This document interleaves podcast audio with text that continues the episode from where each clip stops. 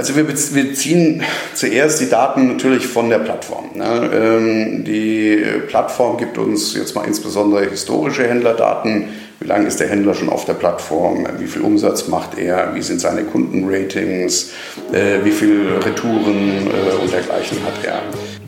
Payment and Banking, der Podcast aus der Mitte der Fin, Tech und Payment Branche mit eurem Host Christina Kassala. Herzlich willkommen zum Podcast Nummer 281 von Payment und Banking. Heute sind wir on Tour und besuchen zwei Gründer in ihrem Büro in Berlin. Mir gegenüber sitzen Miriam Wohlfahrt und Jens Röhrborn. Beides keine unbekannten Gesichter der Branche. Vielmehr sind sie seit vielen Jahren aktiv in der Szene verwurzelt. Nun haben sie etwas gemeinsam auf die Beine gestellt. Ihr Unternehmen Banksware vergibt Kredite an Plattformhändler und schon jetzt wird Banksware zu den spannendsten Neugründungen im Jahr 2020 gezählt. Ich freue mich, heute bei euch zu sein, Miriam und Jens, und mit euch über die Entstehungsgeschichte von Banksware, über eure Ziele und Visionen und die nächsten Schritte zu sprechen. Miriam, du hast mir neulich mal in einem Gespräch erzählt, dass nicht du das Thema gesucht hast, sondern das Thema dich gefunden hat. Kannst du ein bisschen was zur Historie von Banksware und zum Entstehen des neuen Startups sagen? Genau, also weißt du, Themen ist es ja oft so, wenn du kundengetrieben bist und customer, äh, kundenzentriert denkst, dann finden auch die Themen zu dir, weil du merkst, dass es einen Bedarf für irgendetwas gibt. Mhm. Und dieser Bedarf, ähm, eine Online-Lending-Solution zu haben für Händler, ähm, also es gab eben mehrere Anfragen auf der, ich sag jetzt mal, in meiner RatePay-Funktion von Händlern, die wir als RatePay bedient haben, die uns gefragt haben, ob wir das nicht äh, anbieten könnten und ob wir unser System, das RatePay-Scoring-System, nicht so entsprechend anreichern könnten. Ähm Adorsis, Driving Payment Transformations. Adorsis entwickelt innovative, skalierbare Services und Lösungen für die Finanzindustrie. Mit 15 Jahren Branchenerfahrung, High-Quality Professional Services und Solutions sowie direktem Zugang zu EU-agierenden Gremien deckt Adorsis den gesamten Digitalisierungsprozess durch Open Banking Know-how für ihre Kunden ab. Sowohl für die Modernisierung bestehender Systeme als auch zur Implementierung neuer Geschäftsmodelle bietet Adorsis ihnen den komplett Lifecycle Service von der Konzeption über die Architektur und Entwicklung bis zum Support. Die Time to Market verkürzt Adorsis durch den Einsatz von qualitativ hochwertigen programmierten Lösungen aus dem speziell auf Digital Payments zugeschnittenen Open Source Portfolio.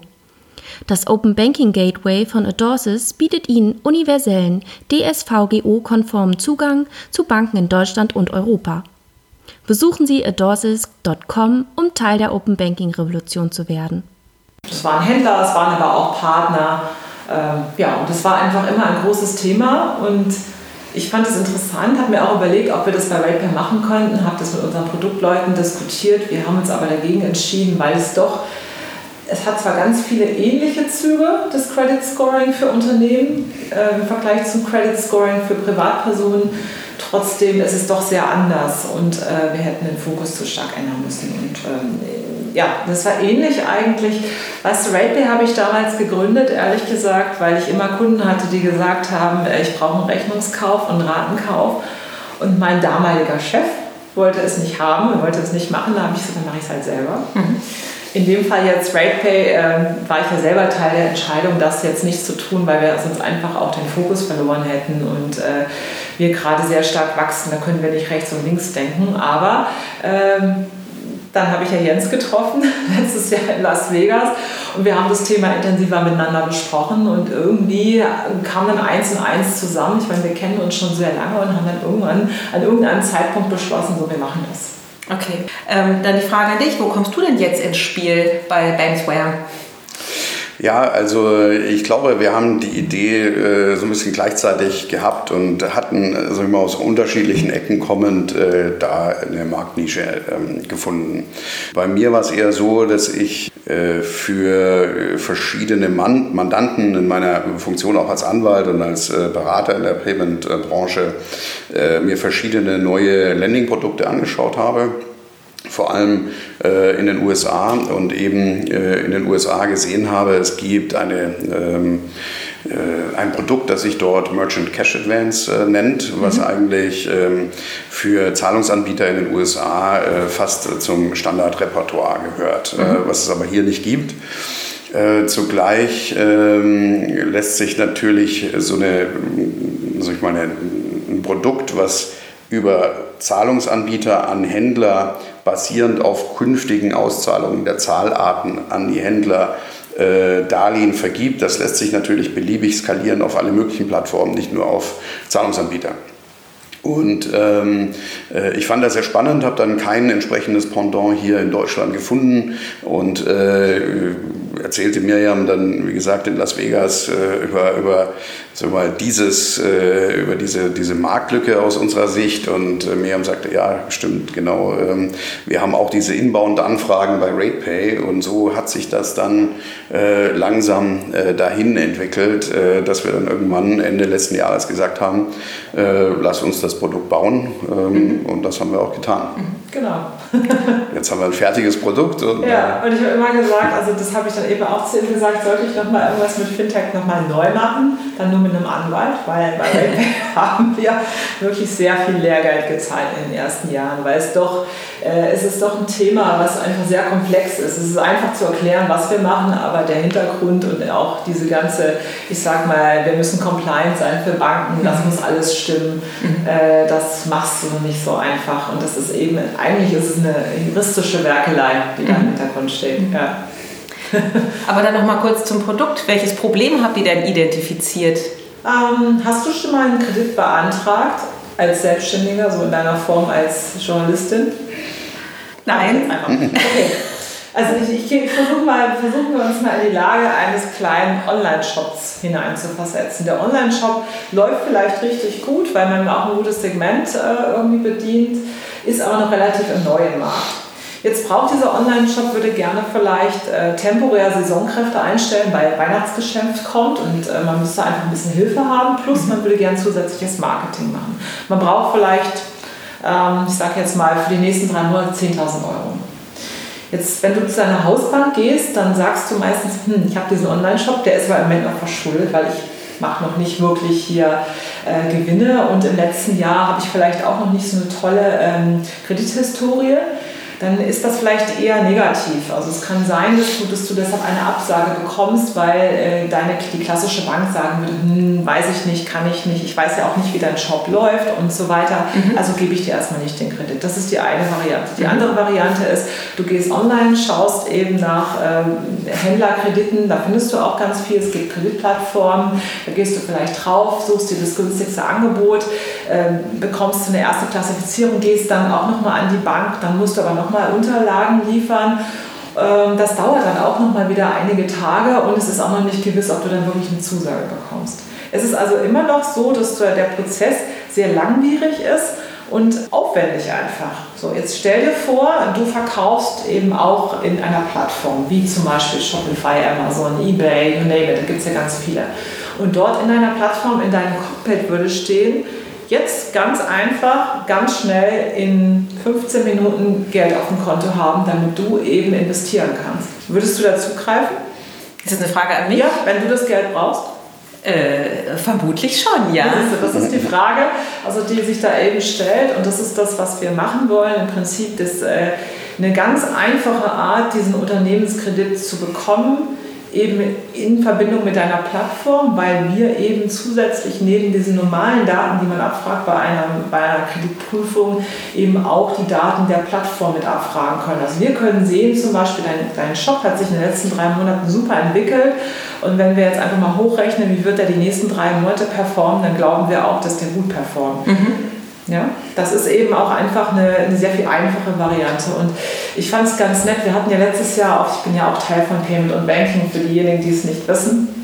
Wir hatten letztes Jahr auf der Tracks den Sascha Lobo.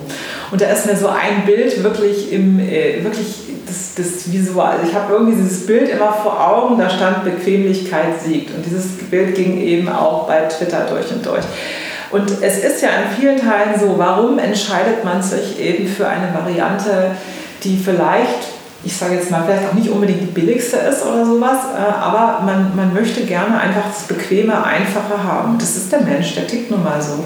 Und äh, wir haben einfach mal aus der User-Sicht gedacht, wie kann es so bequem und einfach sein, dass man einfach da äh, dem Kunden das Optimale bietet. Wenn der Kunde sich so etwas wünscht, dann sollte mhm. man das auch tun. Mhm.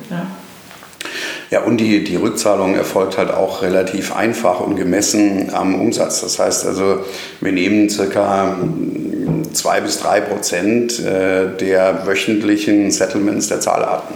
je nachdem, also der Kunde hat so ein bisschen die Möglichkeit zu steuern, wie, wie schnell will er das Darlehen zurückbezahlen.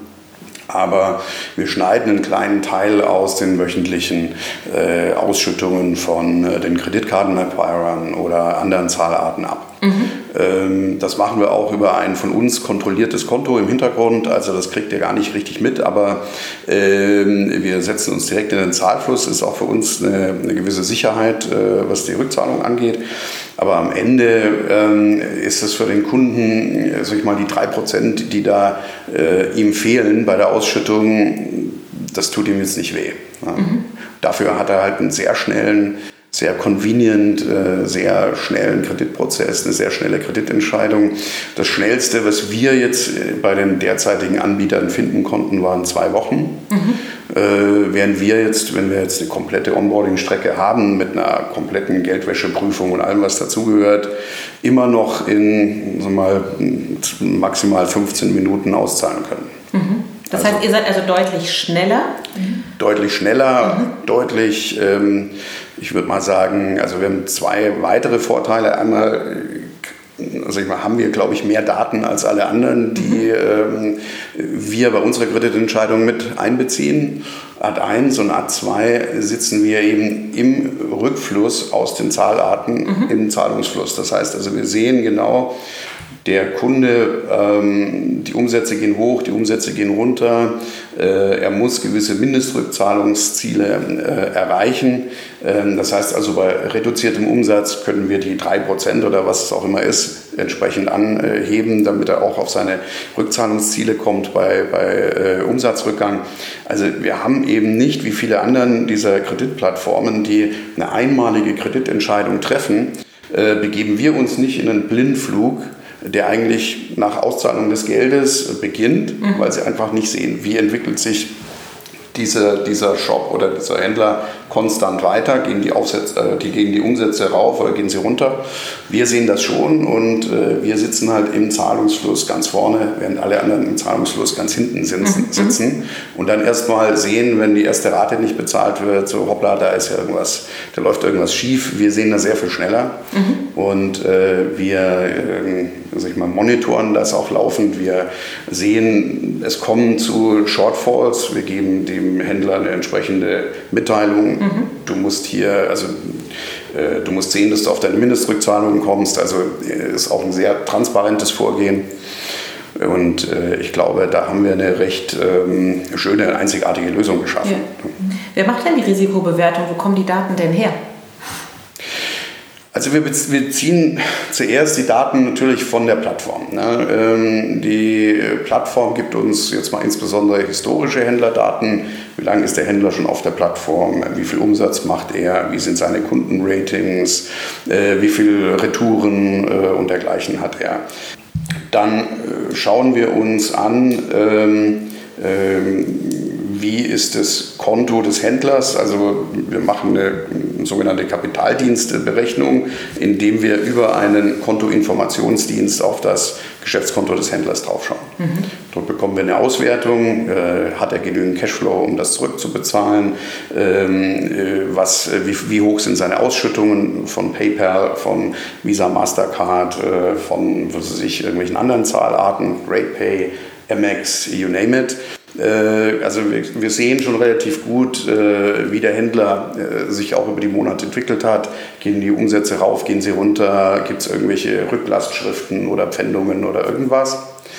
Und wir reichern das eben dann noch des Weiteren an über klassische Scoring-Anbieter, Kreditreformen, Schufa, je nachdem, was die darlehensgebende Bank dort von uns verlangt. Und also zusätzlich haben wir dann eben auch, ich sag mal, ein Machine Learning mitlaufen, was eben vom Tag 1 an eben auch die Daten auswertet Mhm. Entsprechend auch, ich sag mal, was uns mit der Zeit natürlich immer besser macht. Ja, weil wir mhm. auch selber einfach immer mehr eigene Daten dann aufbauen. Okay. Über welche Beträge sprechen wir denn eigentlich? Was vergebt ihr an Kreditvolumen im Moment? Also, Warum schmunzelst du? ja, also äh, das ist wirklich von Plattform zu Plattform äh, verschieden. Ähm, wir, also die geringste Kreditsumme, die wir jetzt bei einer äh, Plattform anbieten werden, mit der wir uns äh, jetzt in sagen wir, sehr fortgeschrittenen Verhandlungen befinden, äh, wird 5000 Euro sein. Äh, und das geht bis zu 50.000 Euro. Das mhm. ist die Range. Wir rechnen ähm, jetzt je nach Plattform mit unterschiedlichen Durchschnittstickets. Ähm, äh, eine der ersten Plattformen hat sehr viele Händler, die aber alle eher klein sind. Mhm. Da rechnen wir jetzt eher so mit 10.000 bis 12.000 Durchschnitt. Bei einer anderen Plattform, mit der wir sprechen, rechnen wir mit, dass es bei 30.000 eher erst losgeht. Aber wir werden in der ersten äh, Stufe wahrscheinlich erst, äh, auch um das Ganze mal, mal anlaufen zu lassen, äh, bis 50.000 äh, Euro gehen. Mhm. Denn grundsätzlich ist es so, dass wir ja nicht selber auf unsere eigene Bilanz Darlehen vergeben, sondern dass wir hinten dran eine eine Bank haben, die das Darlehen vergibt. Und Welche die, ist das? Das sind verschiedene, also sind jetzt derzeit noch nicht so weit, dass wir die Namen nennen können, aber sind also doch... Äh, Große bekannte Geldhäuser? Sind alle bekannt. Äh, äh, derzeit sind wir mit Vieren relativ weit. Mhm. Ja, ähm, wir haben auch die erste, sag ich mal, Tranche insofern auch schon mehr oder weniger äh, bereit. Also wir können theoretisch morgen loslegen. Mhm. Nur, ähm, diese Banken lagern die Kreditentscheidung im Sinne einer wesentlichen Auslagerung auf uns aus. Und da wollen wir auch erstmal so ein bisschen austarieren, äh, Daten aggregieren, unsere künstliche Intelligenz äh, draufsetzen, äh, bevor wir die 50.000 Euro dann sukzessive hochfahren werden. Aber ich wäre bei euch falsch, wenn ich jetzt, keine Ahnung, ich mache einen Online-Seifenshop auf oder sowas dann würde ich bei euch kein Geld bekommen, weil ihr nicht messen könnt, wie erfolgreich ich bislang war. Also gebt ihr Starthilfekapital für Händler? Mm, Nein. Nein, das eher nicht. Wir sind mhm. ja kein, kein, ich sag mal, VC oder wir ja. sind ja jetzt auch keine, wir helfen ja jetzt nicht beim Gründen. Ja, also es ist schon so, dass da es wichtig ist, dass da schon ein bisschen Umsatz gelaufen mhm. ist. Ja. Ja, also wir sind jetzt nicht auch, also weder, weder sowas noch, wir machen auch keine jetzt direkte Warenvorfinanzierung äh, oder, mhm. oder dergleichen, sondern es ist ein reines Working Capital Darlehen. Und die derzeitige Mindestanforderung ist, dass der Händler über einen Zeitraum von sechs Monaten über eine Plattform diese Umsätze oder Umsätze generiert und wir die dann auslesen können. Okay. Jetzt hat ja Corona den Händlern ja ganz schön zugesetzt. Ist es nicht sehr riskant sozusagen, gerade mit so einer Technologie jetzt zu starten, weil das letzte halbe Jahr doch sehr schwierig war? Ich glaube, es ist jetzt genau die richtige Zeit, ehrlich gesagt, also weil auch einfach der Bedarf sehr viel höher ist. Mhm. Natürlich sind wir gerade in der Anfangszeit, ähm, ich sag mal so, da haben wir auch schon Herausforderungen ans Risikomanagement und, und auch in der, ich sag mal, in der Auswahl der Plattform und der Händler mit den Banken zusammen besprechen wir ja schon genau, welche Branchen wir sehen. Aber es ist ja so, dass man jetzt gerade rein muss in dieses Thema, weil wir haben ja gesehen in Corona, wie viele Probleme es da gab auf der Seite ähm, der automatischen Vergabe von Krediten. Es funktioniert hinten und vorne nicht. Und du merkst einfach, dass da ein sehr großer Nachfragebedarf ist und es wird auch wahrscheinlich im nächsten Jahr e-, eher größer werden. Eher größer werden, ja. ja. Ja, wir sehen uns auch eher so optimiert, dass wir das Ausfallrisiko dadurch auch minimieren, dass wir über eine Plattform geht, die ihre Händler erkennt. Das heißt, die Plattform selbst äh, geht zwar nicht ins Kreditrisiko, aber äh, sie hat eine gewisse Branchenkenntnis äh, über diese Händler und über diese, diese Branchenkenntnis hat jetzt eine Bank nicht. Eine Bank vergibt Darlehen querbeet über alle Branchen hinweg. Wir stimmen uns aber mit den Marktplätzen ab. Die Marktplätze führen das, was wir gesehen haben, oder erheben doch ähm, auch für interne Auswertungszwecke sehr detaillierte Daten über ihre Händler. Äh, das heißt, die Händler, die jetzt äh, vom, von der Plattform schon mal als äh, mit höherem Risiko ausgestattet werden, die bekommen erst gar nicht diese Darlehensoption angezeigt. Also das äh, ist nicht jeder, der kriegt eine Ablehnung, sondern die, die das angezeigt bekommen, die sind schon quasi vorgescreent mhm. äh, von der Plattform und die Plattform sieht halt genau, äh, wir wissen, dass kleine Händler oder wir wissen, der Händler hat nur äh, Saisonalumsätze ähm, oder oder oder. Also da äh, können wir schon sehr, sehr, sehr äh, spezifisch ähm, uns die Händler im Vorfeld aussuchen, also quasi targeten und dann äh, kriegt eben nur der, der schon mal so eine, so eine, so eine Vorabprüfung bestanden hat, das Darlehen überhaupt als Option im, im Portal angezeigt. Mhm. Du guckst so skeptisch. Naja, ich frage mich halt, weil ja gerade die, die kleineren Händler ja jetzt auch, wie du ja auch gerade sagtest, das Problem wird ja im nächsten Jahr eher größer. Und ich meine, viele kämpfen ja jetzt mit den Nachwehen und wissen gar nicht, ob sie das jeweils subsumiert bekommen, diese Ausfälle, die sie hatten. Jetzt geht ihr mit äh, einem Kredit rein und äh, unabhängig davon ist ja doch die Gefahr einer Insolvenz oder so ja doch nicht, äh, nicht abgewendet. So, und da frage ich mich natürlich ne, als, als junges Unternehmen, inwiefern ihr dann sowas auch abfangen könnt an, an Ausfällen. Mhm. Also Ausfällen, die Ausfälle trägt ja die Bank. Also wir gehen, wie gesagt, nicht ins Kreditrisiko, die. Plattform auch nicht. Äh, das nimmt die Bank. Die Bank nimmt natürlich dafür auch äh, den Mammutanteil der, der Marge. Mhm. Aber wir, wir sehen das halt so, dass wir, wir die Daten aus so vielen Quellen generieren, dass wir eine möglichst geringe Ausfallwahrscheinlichkeit berechnen können. Mhm. Und es gibt ja vielleicht, aber es ist, schon so, dass vielleicht einzelne Branchen, dass wir das in einzelnen Branchen nicht machen werden, mhm. ja, weil es einfach nicht dazu passt, weil die Bank auch sagt, nee, diese Branche möchte ich nicht. Ja, das kann auch vorkommen. Also welche Branchen sind für euch interessant? guck die typischen Marktplätze an. Also letztendlich ist es alles, was E-Commerce ist. Mhm. Ja? E-Commerce oder auch Zahlungsdienstleister. Mhm.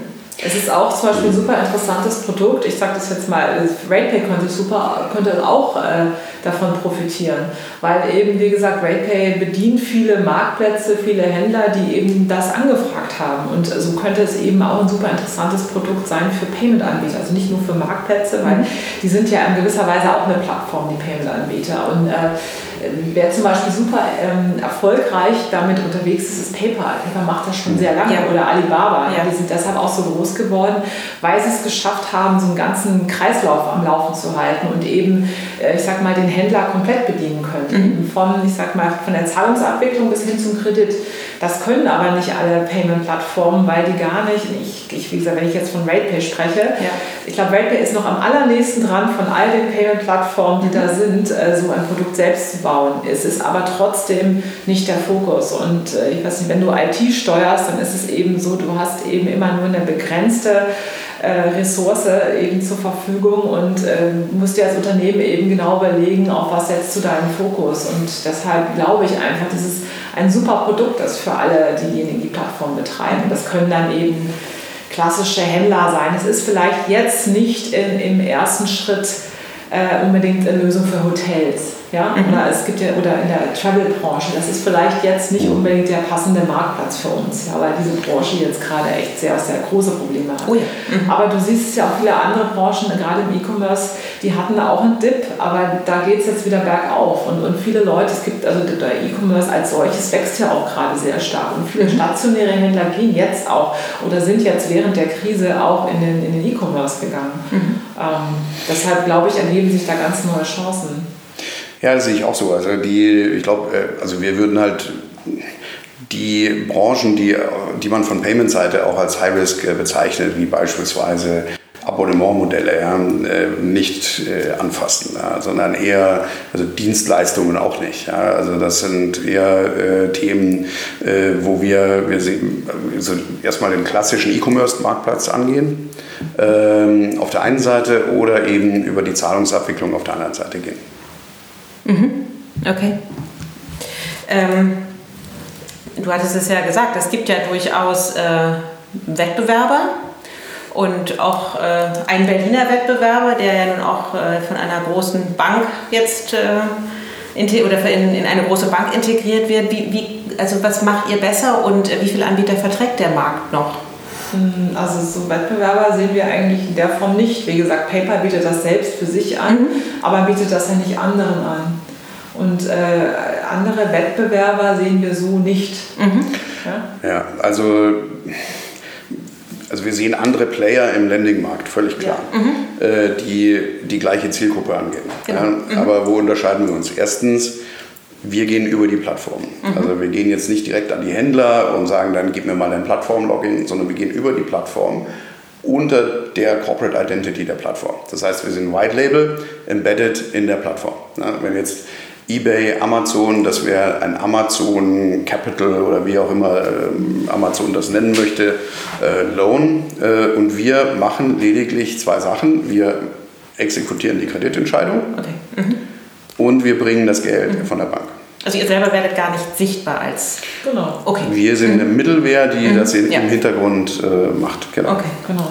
Wir sind eigentlich ein Softwareanbieter. Ja, wir, wir machen eben Lösungen für für Banken, damit die Banken eben zusätzliche Vertriebskanäle eben haben können. Im genau. Prinzip, so kannst du es auch sehen. Ja, also du kannst an mehreren Stellen sehen. Also wir bringen Banken und Plattformen zusammen, wir bringen Kredit und Plattformen zusammen und äh, bieten eben der Plattform auch so die Möglichkeit, ihren Händlern eben eine tolle Lösung anzubieten. Ne? Mhm. Das macht heute in der Form niemand. Wie gesagt, was ich mhm. sagte, wie gesagt, PayPal macht es, die ING Bank macht es mit Amazon direkt, aber mhm. das ist nicht ein Produkt, was sie jetzt quasi als, als Softwarelösung dort zur Verfügung mhm. stellen, sondern die sind dann eher die Bankseite, die das mit Amazon macht. Okay. Aber warum glaubt ihr, konzentrieren sich alle auf die Kreditvergabe für KMUs? Warum hat bislang noch keiner die Händler in den Blick genommen? Woran liegt das? Die Händler sind ja KMUs. Also wir gehen halt über die Plattformen, bei denen die Händler aggregiert werden. Das heißt also, wir integrieren uns einmal auf der Plattform und erreichen damit mit einer Integration äh, hunderte von Händlern. Mhm. Ja, und ähm, gleichzeitig ist es aber halt ein Kundenbindungstool für die Plattform. Die Plattform bietet quasi ein Darlehen den Händlern an. Es wird schön und äh, übersichtlich integriert in das Händlercockpit. Und ähm, so, dadurch ergibt sich ja diese Win-Win-Situation. Äh, Händler, Plattform, äh, Bank auf der anderen Seite, die sich wiederum die Zielgruppe erschließt, äh, die sie so nicht so einfach auf einen Schlag äh, erreichen würde. Hm, das ist ganz ähnlich wie bei RatePay. Ja, RatePay ist ja auch quasi kein Anbieter, der jeden kleinen Händler anbietet, äh, anbindet, sondern RatePay hat sehr viele Reseller. Ja? Mhm. Und eben über die Reseller bekommt man eben viele kleine in einem, ich sag mal, konsolidiert in einer Plattform. Es kommt immer darauf an, wie ist dein Geschäftsmodell. Wir sind ja auch keine wir werden ja keine Marke, ja? wir mhm. werden ja kein Brand, so irgendwie, dass wir sagen, wir sind jetzt der Brand für Kredite. Nein. Es ist auch, RatePay ist ja mhm. auch kein Brand. Man kennt zwar RatePay, aber die meisten äh, haben es noch nie gehört, äh, weil wenn sie damit bezahlen, merken sie es gar nicht. Und ähnlich ist ja. das ja auch mit Banksware. Ja? Das ist ja das Charmante am White Label, ja? so dass mhm. du eigentlich, dass die Plattform auch ganz klar ihren eigenen Nutzen auch in den Vordergrund stellen kann und die Plattform kann damit werben, dass sie eben so etwas für ihre Händler anbietet. Woher kommt der Name Banksware eigentlich? ja, also Guck mal, kennst du Spanx? Spanx macht ja auch was Uncooles cool, ich sag's mal so. Das war so ein bisschen. Ich will jetzt nicht daneben hauen, aber meinst du diese. Oder was meinst du? Woran musst du denken? nein, nein, also das war, nein, also ehrlich gesagt, die Namensfindung, wir hatten ja auch unterschiedliche. Wir haben ja gesagt, also eigentlich, was machen wir? Wir machen eigentlich eine coole Softwarelösung für Banken. Also so, so kamen wir in der Namensfindung. Und dann hatten wir aber so die manche Sachen hörten sich so blöd an und dann irgendwie kamen wir auf das X dazwischen. Da habe ich gesagt, wie Spanks. Ja? ja. Und dann sagen wir Spanks, das sind ja, das ist also für die Herren, die meisten kennen das vielleicht nicht, aber es ist natürlich so, Spanks ist ja so eine spezielle Unterwäsche. Sehr uncharmant was ich meinte, was Uncooles cool macht. So sämtliche ja, Dellen werden irgendwie. Interessant, was du alles kennst. Ich kannte es nicht.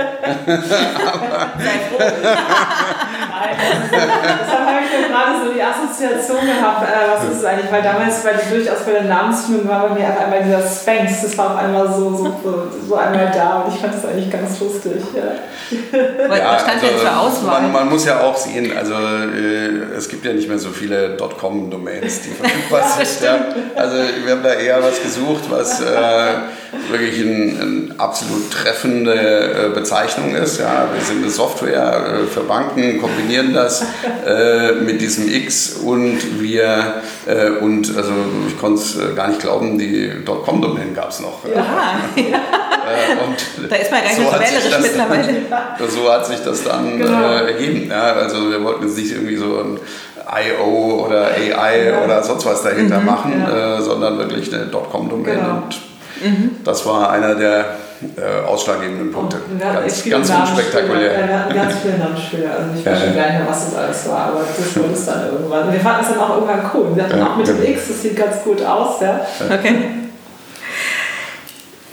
Korrigiere mich, aber du warst ja äh, vorher bei der Wirecard auch, ne? Und ähm, äh, soweit ich da irgendwie es habe munkeln hören, äh, sollte ja quasi auch die Wirecard eine Partnerbank von, von ähm, Banksware werden.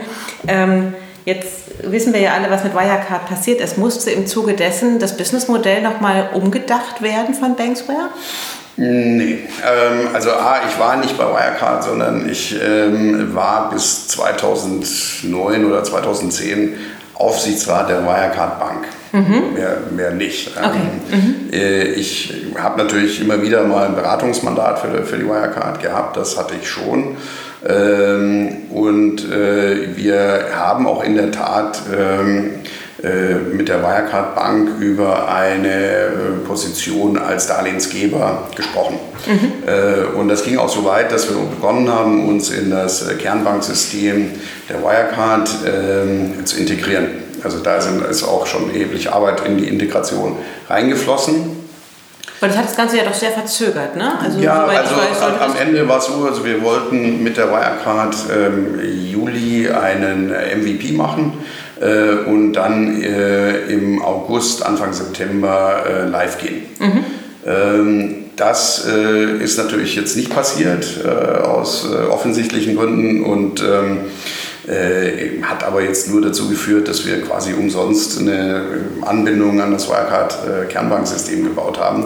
Die können wir in die Tonne treten, aber ähm, es hat eigentlich äh, zwei positive Aspekte mit sich gebracht. Der eine ist, wir haben gesehen, äh, dass wir eigentlich ein eigen- eigenes Kernbanksystem führen müssen, um die erhebliche, äh, diesen erheblichen Einmalaufwand der Integration in also die heiligste Kuh einer Bank ist das Kernbanksystem. Die wollen eh äh, am liebsten gar keinen mehr drauf lassen. Ähm, äh, um das zu vermeiden. Das heißt, was haben wir gemacht? Wir haben aus den Learning mit, Learnings mit Wirecard Bank heraus eine eigene Instanz äh, des äh, Mambo-Kernbanksystems bei uns am Laufen äh, und führen alle Darlehenskonten für die Bank im Nebenbuch bei uns. Das heißt also, wir müssen mit der Bank nur einmal sprechen und sagen, liebe Bank, hier ist der Marktplatz so und so, so und so sehen die Händler aus, wie sind deine Darlehenskriterien. Wir entwickeln diese sogenannte Scorecard mit der Bank und äh, die Bank eröffnet uns ein Hauptkonto. Und wir führen dann die ganzen Darlehenskonten im Unterkonto in unserem bei uns geführten Kernbanksystem. Das heißt, es äh, vereinfacht die Integration, äh, es ist nur ein Einmalaufwand und alles andere läuft eben komplett bei uns. Okay. Von daher sehe ich das jetzt eher, es hat uns jetzt natürlich ein paar Monate gekostet, keine Frage. Wir wären live mit Umsätzen und mit Darlehen, die, wir- die wir Vor allem vergeben. das, ja. Wäre, wäre das jetzt alles nicht passiert. Ja. Aber äh, so ist es halt mal. Es äh, ist auch gut, dass es eben noch rechtzeitig passiert ist, wenn das quasi so zwei, drei Monate äh, später passiert. Äh, und wir haben ja gesehen, dass bei der Wirecard Bank, obwohl sie jetzt nicht in der Insolvenz ist, ja, Ja. plötzlich doch alle, ähm, alle Räder zum Stillstand gekommen sind. Äh, das wäre wahrscheinlich nicht gut gewesen. Deshalb, also ich, aber das ist natürlich auch der Kern eines Startups, ja. Man fängt an. Es ist ja immer gut, dass du manchmal gar nicht weißt, was alles so auf einen zukommt. Also wer hätte denn an Corona und an Ja. Wirecard gedacht? Und beides zusammen auch noch, ne? Alles zusammen, aber weißt du, wir sind ja Schmerzen gewöhnt jetzt und ich, also wir kriegen das schon hin. Und äh, ich glaube, das ist einfach auch, äh, ja, man muss auch immer das Positive daran sehen. Wie gesagt, die Geschichte mit Mambo, die hätten wir wahrscheinlich gar nicht gemacht, hätte es das mit Wirecard nicht gegeben. Und dadurch ist es jetzt eigentlich eine viel coolere Sache geworden. Seid ihr oft aktiv auf die zugegangen oder haben die, also wie, wie kam es zu, dieser, zu diesem Match? Äh, wir- haben die aktiv angesprochen. Wir haben die aktiv angesprochen und äh, ja, also äh, die, die waren gerade dabei, das Kernbanksystem zu wechseln und äh, wir haben uns dann gleich auf das neue Kernbanksystem konzentriert, das dort schon im Testlauf war und haben uns begonnen, dort äh, zu integrieren. Wenn man ja jetzt hier reinkommt, dann sieht es ja so gar nicht start-upig aus, sondern sieht ja tatsächlich aus wie eine Anwaltskanzlei. Und auch drumherum, also die Reinhardtstraße in Berlin ist natürlich irgendwie auch sozusagen die Büros der Bundesverbände. Ähm, ist das jetzt Zufall oder ähm, ist das ein Statement, wie viel Juristerei auch in dem ganzen Unternehmen steckt? Und du hast es ja eingangs auch gesagt, du würdest nie wieder ohne einen Juristen gründen.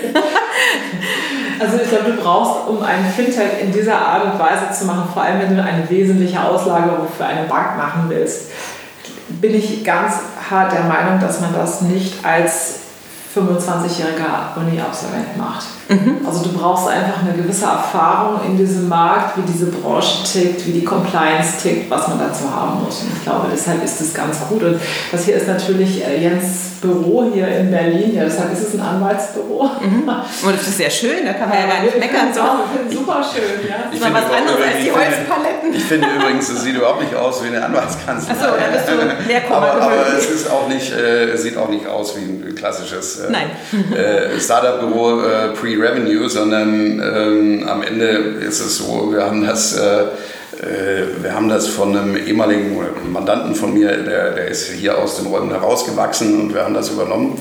Und das ist ähm, hier eben, das war eine reine Opportunity. Ja? Also wir zahlen hier relativ äh, günstige Miete mhm. äh, und es ist gut gelegen in Mitte Mhm. Und äh, so hat sich das eben äh, ergeben. Ja, wir haben gestern noch über die Miete gesprochen. Ich glaube, da könnte so manches Startup von träumen, oder?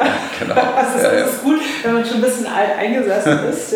ja, ja, das stimmt. Genau, also wir haben da einen alten Mietvertrag übernommen und äh, oh, ja. wir haben auch einen guten Vermieter. Also von daher, äh, und, und wir können halt hier schön rauswachsen. Ne? Ich habe das damals als, als, als mein Münchner Anwaltsbüro vor, weiß ich, vier Jahren oder sowas angemietet und habe das an mehrere untervermietet, äh, mit denen wir auch eng weiter zusammenarbeiten. Mhm. Die Deutsche Handelsbank sitzt hier, genau. äh, das Reimann Family Office, mhm. Äh, Fintech Systems und dergleichen. Äh, gleichzeitig äh, sind das nur Hauptstadtrepräsentanzen, das heißt also, wir können uns das sukzessive auch weiter ausbreiten. also für uns ist das eine optimale Lösung hier ähm, und ich glaube auch so von Anwendungen und, und allem ja, aber auch ihr müsst ja wachsen und braucht Geld. Sind also die ansässigen VCs hier interessant für euch oder mit wem sprecht ihr jetzt? Wir führen jetzt diverse Gespräche, also nicht nur ansässige, auch internationale. Ähm, mhm ganz interessante, äh, ich sag mal, Dinge, die sich da jetzt so plötzlich irgendwie aufgetan haben, äh, vor allem auch seit unserem Coming Out in der letzten Woche. Ja, genau. es sind wirklich noch einige auf uns zugekommen. Es ist sehr, sehr spannend, müssen wir echt sagen. Aber wir können jetzt gerade noch keine Details dazu offenlegen. Okay, aber international wäre für euch sofort ein Thema oder? Ja, was interessant ist, weißt du, das ist so, ähm, ich denke manchmal, was ist auch leider etwas sehr Deutsches, dass die Deutschen eher daran denken, oh Gott, wie die Frage, die du eben gestellt hast, das Risiko nächstes Jahr nach Corona ist viel schlimmer und deshalb, wer weiß, ob das ein richtiger Case ist. Sprichst du mit einem Amerikaner oder einem Engländer, nächstes Jahr wird der Markt für Kredite sowas von abgehen, mhm. was für ein geiles Produkt. Mhm. Das sind zwei Welten mhm. und das ist so ein bisschen was, was ich leider auch oft in Deutschland sehe, dass man immer nach dem Negativen erstmal sucht und nicht so sehr darauf eingehen, was da eigentlich für eine Opportunität ist. Und wenn wir nicht mal anfangen, so zu denken, dann werden wir es in Deutschland nicht schaffen, große Startups zu bauen, indem wir auch einfach mal Mut haben, in ein Risiko reinzugehen. Klar, wir können das niemandem versprechen, aber es wird wahrscheinlich so, ich kann mir schon vorstellen, dass dieser Markt abgehen wird wie eine Rakete. Mhm.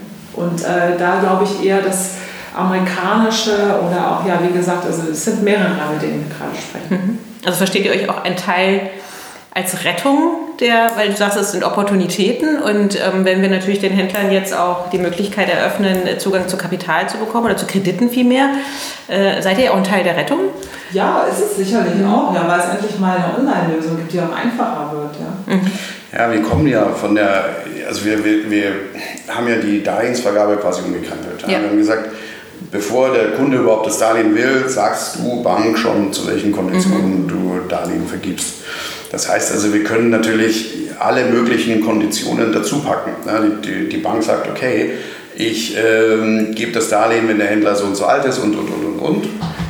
Und zusätzlich, wenn der Händler auch, ein, was weiß ich, äh, wenn wir eine KfW-Bürgschaft für 90 Prozent oder irgendwas, was ist die klassischen Corona-Darlehen. Mhm. Dann kommt die KfW mit weiteren Voraussetzungen, mhm. die der Händler erfüllen muss. Das können wir alles in unsere Scorecard packen mhm. und in, immer noch genauso schnell entscheiden. Mhm. Ja, also das ist halt das Schöne an dieser skalierbaren Version. Das heißt, mit anderen Worten, wenn es uns vor Corona schon gegeben hätte, hätten wir theoretisch auch äh, für die Banken diese Corona-Darlehen sehr schnell und sehr effizient vergeben können. Mhm. Wenn über Banksware gesprochen wird, ja, du sagtest ja jetzt gerade auch in der letzten Woche äh, war ja auch ein bisschen Medienrummel und dann wurde ja immer betont, ähm, RatePay-Gründerin bringt neues Startup an den Markt. So. ähm, jetzt seid ihr ja, glaube ich, vier, die das macht. Wie teilt ihr euch untereinander auf und wer wird von euch sichtbar als Gesicht dieses Unternehmens? Ja, kommt immer drauf an, wer was macht, ja. Also das ist ja schon, äh, ich werde auf jeden Fall im Bereich Vertrieb und Marketing tätig sein. Deshalb werde ich wahrscheinlich sichtbarer werden als die anderen, wenn ich mich um Communications kümmere. Ja, Jens, äh, der macht, ich meine, es wäre, ja. eigentlich ist es ja schon wahrscheinlich äh, klar, was er macht, ja, als Anwalt. Ja, also Paragraphen lesen. Ich, ich, mal, ich, ich, ich da, also ich sehe das eher so, also Miriam ist die klare Außenministerin äh, mhm. und ich äh, mache gerne den Innenminister. Äh, wir haben einen Chief Product Officer, äh, den Fabian Heiß äh, von Finley, mhm. dabei, der auch Mann der ersten Stunde ist. Ähm, und ich habe ähm, ähm, ich habe ja sehr viele Startups begleitet über die letzten ja. 20 Jahre und habe äh, mir einen CFO geholt, mit dem ich viele Jahre bei Adjust gearbeitet habe, mhm. den Aurel Stenzel, äh, den ich sehr gut kenne und äh, der mich eigentlich auch als CFO bei Adjust immer äh, überzeugt hat. Ähm, und also wir haben die letzten vier, fünf Jahre die Finanzierungsrunden und die verschiedenen Themen bei Adjust, äh, ich habe sie rechtlich begleitet, er war in-house äh, mein, mein, mein Ansprechpartner. Und ähm, so haben wir doch ein eingespieltes Team, das sich schon sehr lange und sehr gut kennt. Ja. Und haben vier Leute, die alle schon mal äh, was aufgebaut haben, die alle äh, jetzt nicht frisch von der Uni kommen, sondern wirklich, äh, äh glaube ich, wissen, was sie tun. Ja. Und wann werdet ihr auch personell wachsen wollen? Wir fangen jetzt an. Also wir führen gerade ähm, mhm. den ersten Gespräch. Wir haben am Freitag hier ein Assessment Center. Ah, okay. Wir haben ja, äh, wir haben ja über LinkedIn derzeit eine Chief Technology Officer Stelle äh, und eine sagen wir, Founder Right Hand äh, Stelle ausgeschrieben äh, und fangen damit jetzt mal an. Ähm, ja, und dann geht es, also wir sind jetzt derzeit äh, fünf. Ich sag mal, äh, wir, wir haben das jetzt so ausgerechnet. Im nächsten Schritt kommt die Finanzierungsrunde äh, und äh, wir haben eigentlich vor, im nächsten Jahr so auf 25 Leute sowas zu wachsen. Mhm. Wo steht ihr denn im Business-Erfolg in einem Jahr und in fünf Jahren? Was ist da so eurer, wenn jetzt eine Fee käme? Und die erfüllt euch jeden Wunsch. Also angenommen, das ist jetzt 2023. Ja. Also was wollen wir mal in so einer kurzen Zeit denken, wenn du einfach mal denkst, okay, dann wäre ich gerne, äh, wir sind auf jeden Fall der neue Bankenstandard. Ja? Also wenn es darum geht, äh, automatisierte Kreditvergabe zu machen, dann ist das eine coole Sache. Mhm. Wir haben dann vielleicht auch noch mal ein paar neue Features auf den Markt gebracht und haben es äh, geschafft, äh, vielleicht schon eine leichte Profitabilität zu bekommen äh, und äh, verdienen richtig ordentlich, machen richtig ordentlich äh, Asche und haben ein paar mhm. tolle Bankpartner. Ja? Mhm. Ähm, ich glaube, das ist so, wir wollen dahin. Also wir wollen auch keine Luftnummer werden, sondern wir wollen auch echtes Geld verdienen. Ja? Das ist, äh, ich glaube, das haben wir auch bei RatePay sehr stark gelernt, dass man irgendwo so wachsen muss, dass man gesund wächst und nicht zu schnell, nicht mhm. zu schnell zu viele Leute, weil das schafft man auch, das kann auch eine Organisation gar nicht richtig verdauen. Und das ist einfach wichtig, also auch die richtigen Kunden zu setzen. Und wir führen jetzt schon wirklich sehr gute Gespräche wir sind sehr optimistisch, dass wir dieses Jahr noch mindestens, also wir werden auf jeden Fall dieses Jahr so eine Plattform, mit der sind wir uns eigentlich schon handelseinig, die können wir sofort anschließen. Da mhm. geht es jetzt darum, sobald wir mit der Bank soweit sind, wird die angeschlossen und ich würde auch mal sagen, wir schaffen es vielleicht sogar noch eine zweite dieses Jahr am mhm. Start. Dürft ihr die erste schon nennen? Mm, nee, wir Nein. sind da noch äh. Gute Jurist. Äh, leider geht das nicht, aber ähm, ja, ich, ich sehe das ähnlich. Also ähm, meine, meine Vorstellung ist eher die, dass wir auch Banken erreichen, die zwar heute über Digitalisierung und Innovation sprechen, aber es eigentlich noch nicht tun oder es völlig falsch tun. Äh, und ähm, äh, sie können uns theoretisch nutzen, äh, dass die quasi die, diesen, diesen Markt über einen One-Stop-Shop zu erreichen, sich selbst als Bank äh, digital an digital affine Unternehmen oder auch Konsumenten zu richten. Ähm, und äh, ich mal, das, das sind natürlich lange Sales Cycles bei diesen Banken. Ich glaube, so in zwei, drei Jahren äh, wünsche ich mir, dass wir dort eigentlich ähm, zum Standardrepertoire gehören. Mhm. So wie die Spanks Unterwäsche. Ja? So dann eben sagen, okay, du machst dieses uncoole cool. Ja? Mhm. das ist schon sehr uncool. ja, aber genau das ist ja was. Er geht jetzt sofort los und guckt mal, was das also eigentlich dann guck dir das an, dann guckst du dir an. Also ich meine, was, was viele der traditionellen Banken, die haben heute einfach keine coole Lösung. Mhm. Und die haben aber eigentlich, hätten die hinten richtig gute Sachen. Ja? Die haben, also da, da steckt ganz viel drin, aber sie können es nicht gut präsentieren. Mhm. Und deshalb, deshalb äh, sind sie dann auch im Vertrieb nicht gut aufgestellt. Und ich glaube, das ist so was, wo wir ran wollen. Ja? Das ist einfach etwas, wir können im Prinzip jede Bank irgendwann dazu enablen, eine richtig coole Kredit, End-to-End-Kreditantragsstrecke plus Verwaltung zu haben und auch für den, damit für den Händler oder für den jeweiligen Kunden ein gutes Erlebnis zu schaffen. Was mhm. extrem wichtig ist. Ja? Und dadurch wird es bequem und einfach und schön. Ja. Genau wurde ja schon auch äh, gesagt, dass ihr quasi eine der spannendsten Neugründungen 2020 seid. Seht ihr das dann also ähnlich vermutlich? Sonst würden wir es ja nicht machen. Aber schau mal, wir haben, wir haben ein absolut einzigartiges Team. Äh, und ich muss auch sagen, vor zehn Jahren hätte ich mir das nicht zugetraut. Mhm. Das ist so komplex, äh, so rechtlich wie auch technologisch. Äh, das geht auch erst seit wir Open Banking haben, seit es die PSD2-Richtlinie gibt, die uns erlaubt, auf die Konten draufzuschauen, ja. Banken die Schnittstellen bereithalten müssen. Und von daher ist halt gerade im Zusammenhang mit Embedded Financial Services, mhm. wie sich so schön nennt, mhm. ähm, äh, sind wir da, glaube ich, ganz vorne auf, auf einer Welle, die kommen wird, dabei. Ja. Gut, ganz herzlichen Dank für das Gespräch. Danke dir. Vielen Dank.